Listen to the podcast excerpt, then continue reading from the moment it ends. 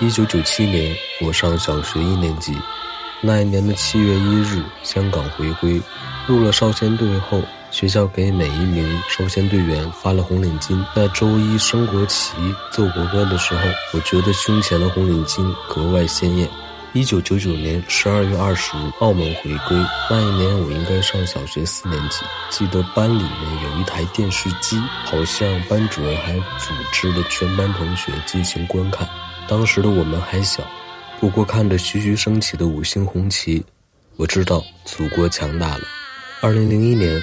我上小学六年级那一年的七月十三日，北京时间二十二点，万众瞩目的两千零八年奥运会举办城市终于在莫斯科国际奥委会第一百一十二次全会中揭晓。萨马兰奇宣布北京夺得两千零八年奥运会举办权，奥运申办成功的消息瞬间传遍祖国大地，顿时举国欢腾。二零零八年，我上高二。第二十九届夏季奥林匹克运动会，又称二零零八年北京奥运会，二零零八年八月八日晚上八时整，在中华人民共和国首都北京举办。那一年，北京奥运会共创造四十三项新世界纪录及一百三十二项新奥运纪录，共有八十七个国家和地区在赛事中取得奖牌。中国以五十一枚金牌居金牌榜首名。是奥运会历史上首个登上金牌榜首的亚洲国家。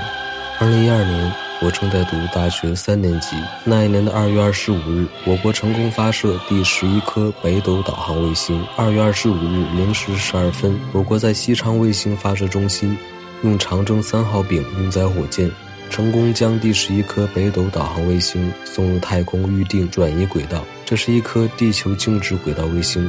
是我国当年发射的首颗北斗导航系统组网卫星。二零一五年那一年，我已经毕业快一年了。同年的九月三日是中国人民抗日战争世界反法西斯战争胜利七十周年，是我国首个法定中国人民抗日战争胜利纪念日。当天在天安门广场举行了盛大的阅兵式。那次大阅兵是新中国历史上第十五次大阅兵。也是中国首次在十月一日国庆节以外的日子举行阅兵式。二零一九年是新中国成立七十周年，所取得的辉煌成就，世界有目共睹。七十年的披荆斩棘，七十年的风雨兼程，今天的中国早已非比寻常。作为亿万中国人中的普通一员，我能做的就是做一名讲文明、有素质的中国人。